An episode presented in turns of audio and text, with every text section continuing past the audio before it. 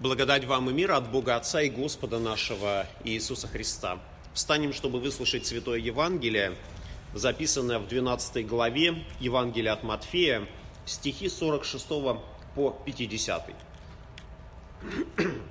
Слово Божье гласит.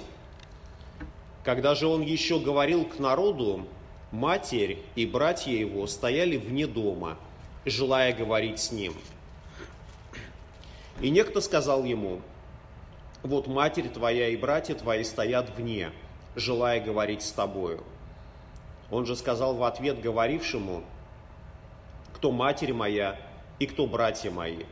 И, указав рукой своей на учеников своих, сказал, вот матерь моя и братья мои. Ибо кто будет исполнять волю Отца моего Небесного, тот мне брат и сестра и матерь. Аминь. Это Святое Евангелие. Слава тебе, Христос. Присаживайтесь, пожалуйста.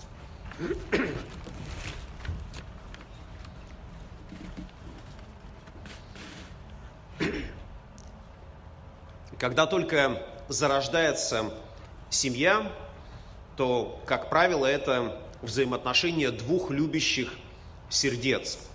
Когда в этих взаимоотношениях появляется третий, то все начинает меняться – жена приобретает статус мамы, и оба родители научаются с этого времени разделять, разделять любовь.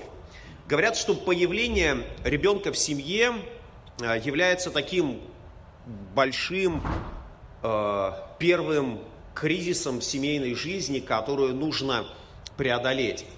Когда детей в семье становится больше, то тогда семейные взаимоотношения, они приобретают новые грани. И дети в семье приобретают первые навыки коммуникации, и от этих навыков зависит их э, дальнейшие взаимоотношения не только внутри семьи, но и в обществе. И в Библии мы видим, что взаимоотношения внутри семьи, они описаны не только как э, порою хорошие, идеальные, но приводятся и негативные примеры семейных взаимоотношений. Эти семейные взаимоотношения, они могут быть и э, очень тяжелыми и трудными, и порою стоят человеческой жизни. Как, например, буквально в первых книгах, в первой книге Библии, в Бытие, мы читаем о взаимоотношении Каина и Авеля, двух братьев. Э, один поднял руку на другого и убил. И это очень такой негативный э, пример того, что даже среди родных людей по плоти могут, могут быть не только любовь, но и такая вражда и ненависть.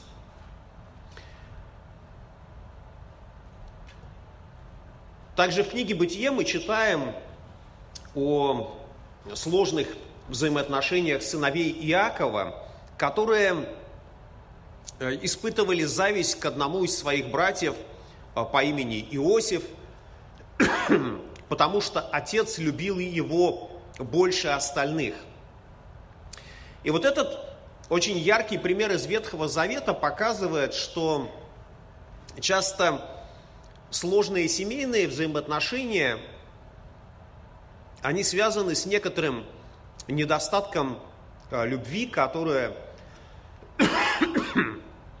которое мы можем в себе а, иметь.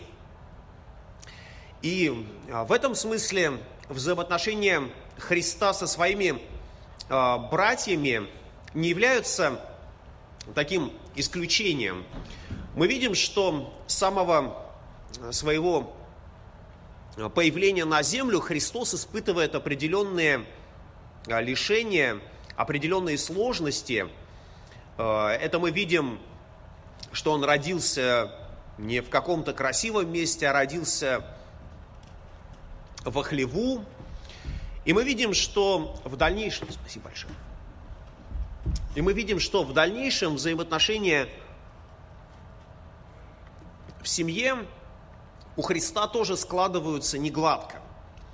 Это касается прежде всего его братьев, о которых мы также читаем в Евангелии. В Евангелии от Иоанна как раз говорится о том, что э, братья Христовы, они не веровали в Него. И это для нас тоже очень такой показательный пример, что вот Христос, Сын Божий, который пришел с небес на нашу грешную землю, и что казалось бы, что все люди вокруг Него должны испытать на себе Божью любовь и уверовать в Него. Но этого тоже не происходит. Братья Христовы не верили в Него во время Его служения. И почему это происходило, мы можем размышлять и думать. Э, возможно, что им действительно было трудно своим умом принять, что тот, с кем они разделяли свой хлеб, тот, кто донашивал за ними их одежду, тот, кто играл с ними в какие-то игры, является не сыном Иосифа, а является сыном Всевышнего. Тем более мы знаем из Евангелий, что первые чудеса Христос совершил уже в таком зрелом возрасте.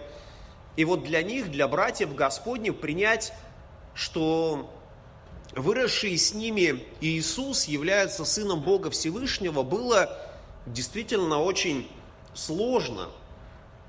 Как и нам, порой очень трудно принять, что рядом с нами может оказаться некоторый великий человек. Потому что нам кажется, что гениальные дети э, рождаются только у гениальных родителей. Звезды рождаются у звезд, ну и тому подобное. И увидеть в своем ребенке или в близком человеке какого-то будущего гения достаточно сложно. Но в то же самое время э, родителям очень важно иметь такое представление, что да, в каждом человеке заложен огромный потенциал по причине того, что мы являемся с вами образом и подобием Божьим. И поэтому, воспитывая детей, мы должны осознавать в себе это, что из ребенка, который может быть сейчас немощен, который за собой, возможно, не убирает со стола, не моет посуду или занимается какими-то другими не очень такими опрятными вещами, что из него может вырастить кто-то великий. И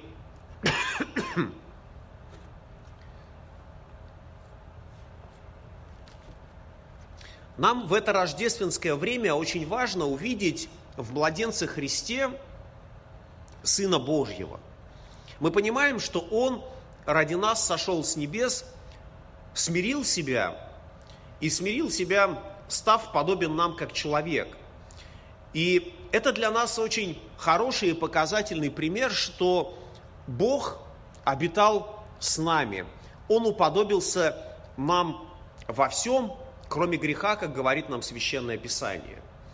И, соответственно, мы, как образ и подобие Божие, особенно в наших христианских семьях, мы воспитываем себе и желаем, чтобы Христос возрастал в каждом из нас – и поэтому, конечно же, нам важно иметь такое хорошее, э, глубокое видение того, что каждый из нас является образом и подобием Божьим, и каждый из нас представляет великую ценность. И вот Христос э, представлял великую ценность не только для своей семьи, не только для Израиля, но для всего народа земли, для всех нас. Но до определенного времени он это скрывал, он это не являл. И по этой причине братья Христовые не могли видеть вот в нем Сына Бога Всевышнего. Евангелист и апостол Иоанн э, в первой главе своего Евангелия говорит такие слова. Он пришел к своим, а свои не приняли его. И сегодняшнее Евангелие тоже показывает нам, что вот Христос находится посреди людей, которые слушают Слово Его, а Его ближайшие родственники, мать и братья Его, они находятся где-то вне дома. И в то же самое время э, мать и братья желают говорить с Ним. В некотором смысле претендуют на некоторую особенность, как бы на некоторую важность взаимоотношений. Они как бы говорят Христу, побудь лучше с нами, чем с этими людьми. Мы хотим говорить с тобою, мы хотим общаться. И когда Христос на это отвечает, он задается таким вопросом, кто матерь моя и кто братья мои, и указывает на тех людей, которые слушают его учение. И вот в некотором смысле кажется, что здесь есть такое противопоставление, что Христос противопоставляет свою мать и своих братьев и тех людей, которые находятся в этом доме, в котором Христос проповедует, в котором Христос делится своим словом. И кажется, что вот такое противопоставление, оно имеется. И особенно подливает масло в огонь неправильное толкование других слов Христовых, в которых Спаситель говорит, если кто приходит ко мне и не возненавидит отца своего и матери, и жены, и детей, и братьев, и сестер, и при том и самой жизни своей, тот не может быть моим учеником. И если бы действительно наши взаимоотношения с Богом, они были таковы, что только Бог и только мы, то, наверное, э, заповеди Божьи звучали бы несколько по-другому. Наверное, тогда из десяти заповедей мы могли бы отбросить сразу несколько, потому что они не касаются взаимоотношений с Богом.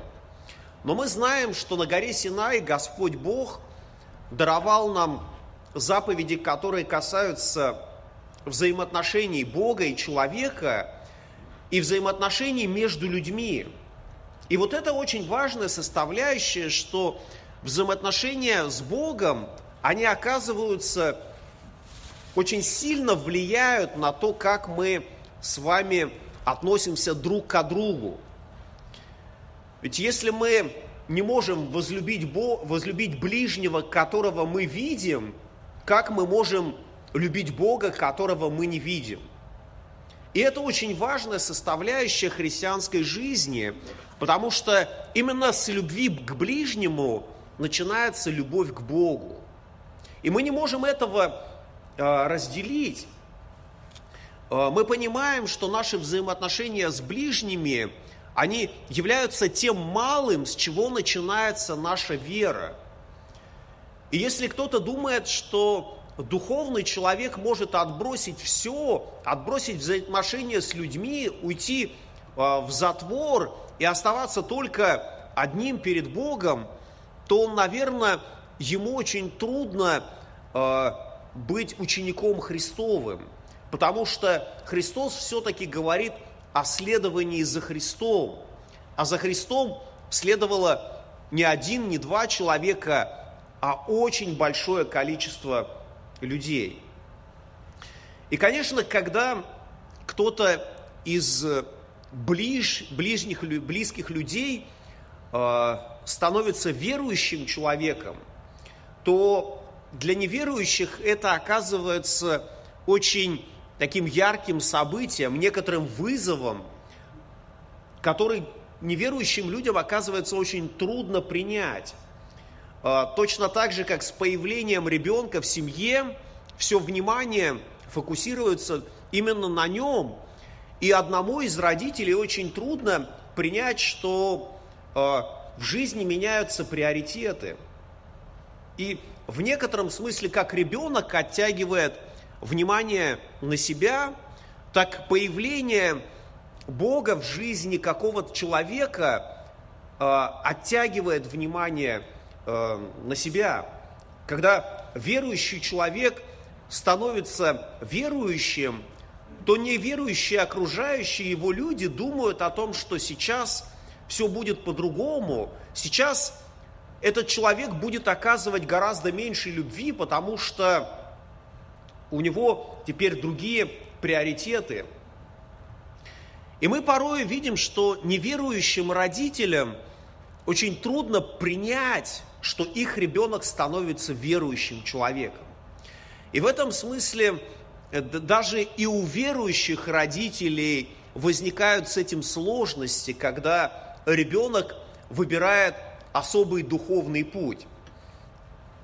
Рассказывают о том, что отец Мартина Лютера, Ганс Лютер, очень э, делал большую ставку на своего сына, потому что сам Ганс не имел возможности получить хорошего образования, и поэтому позволил своему сыну получить хорошее образование и надеялся на то, что Мартин Лютер сделает большую карьеру в области юриспруденции. Но когда произошло обращение Мартина, когда он принял решение уйти в монастырь, его отец был просто в шоке. Для него это было очень трудно принять. И это действительно порою так, когда кто-то становится верующим человеком и начинает служить в церкви, начинает свой духовный путь, то окружающим людям трудно э, принять это, потому что нам кажется, что мы будем испытывать недостаток э, общения, недостаток любви и тому подобное, потому что служение Богу, оно действительно э, отнимает много времени, отнимает много внимания, и поэтому от нас, от верующих, когда мы начинаем служить Богу, требуется очень важно э, разделять Божью любовь не только на себя, но на тех людей, которые находятся рядом с нами. Чтобы у нас не было этого выбора, чтобы мы не выбирали между Богом, церковью и своей семьей. Нам важно, чтобы наши родные и близкие тоже были верующими людьми. И возможно, что для Христа в этом Евангелии сложность ситуации как раз заключается именно в том, что матерь его и братья его в этот момент оказались не рядом с ним, а оказались вне дома, где он проповедовал. И, конечно, было бы хорошо, если бы они зашли и слушали то, что Христос говорил, чему Христос учил. И мы знаем из, его, из э, истории, что братья Христовы все-таки уверовали в Него, Апостол Иаков, послание которого мы с вами найдем в Новом Завете, апостол Иуда, послание которого мы тоже читаем, есть, этими, есть эти братья Господни, которые не верили в Него, но после воскресения Христова Христос явился и проповедовал им, и они уверовали. И это очень такой хороший и важный пример – что же мы можем сделать для своих неверующих близких людей? Прежде всего, конечно же, нам следует молиться. Апостол Иаков говорит, много может усиленная молитва праведного. И также второе, что очень важно нам делать, это проповедовать Божью любовь. И порой проповедовать не словом, а именно своей жизнью. Ведь чего больше всего боятся неверующие близкие? Они больше всего боятся, что мы будем любить их меньше, а верующих людей больше. Что мы будем больше внимать уделяние, э, уделять внимание церкви, служению, нежели семье и родным и близким. И нам важно показать обратное, что эти понятия для нас неразделимы, подобно тому, как две заповеди скрижали, они неразделимы. Бог дал 10 заповедях, заповедей на двух скрижалях, и мы даже не знаем фактически, какие заповеди относятся к какой. Мы условно говорим, что на первой скрижали заповеди относительно Бога и человека, а на второй относительно взаимоотношений между людьми, но мы с вами должны понимать, что важно не разделять служение Богу и служение ближним. И наши неверующие, близкие люди очень боятся, что мы будем любить их меньше. Так давайте же покажем своей жизнью обратное – Постараемся любить своих ближних еще больше, потому что Бог возлюбил нас. Мы познали Божью любовь и готовы делиться ей. И да поможет нам в этом Господь. И апостол Павел говорит, живите в любви, как Христос возлюбил нас и предал себя в нас в приношение, в жертву Богу, в благоухание приятное. И мир Божий, который превыше всякого ума, соблюдет сердца ваши и помышления во Христе Иисусе. Аминь.